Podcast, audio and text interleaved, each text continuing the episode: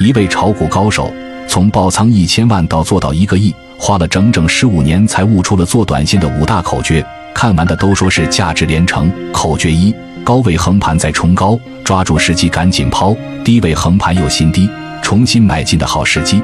股价和大盘常常都是在高位盘整之后还有新高，而在低位盘整之后又创新低。所以说，要等待变盘的方向明朗之后再来开始。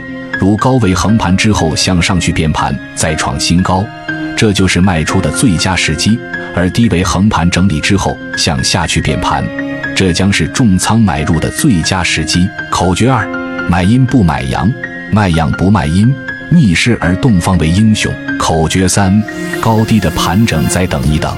当一只股票在持续的上涨或者持续下跌了一段时间之后，就会进入到盘整状态。此时没有必要在高位去全仓卖出，当然也没有必要在低位去全仓买进，因为盘整之后就会变盘。所以说，在盘整时期最好不要去建仓或者清仓。如果是高位向下去变盘，一定要及时清仓，这样就不会有损失。如果是低位的向上去变盘，一定要及时追进。这样也不会踏空。口诀四：不冲高不卖，不跳水不买，横盘不要去交易。如果你在横盘时去交易，一旦是反向的变盘，那你必然会去止损或者是去追涨，这是不可取的。而且横盘的时候往往差价也不大。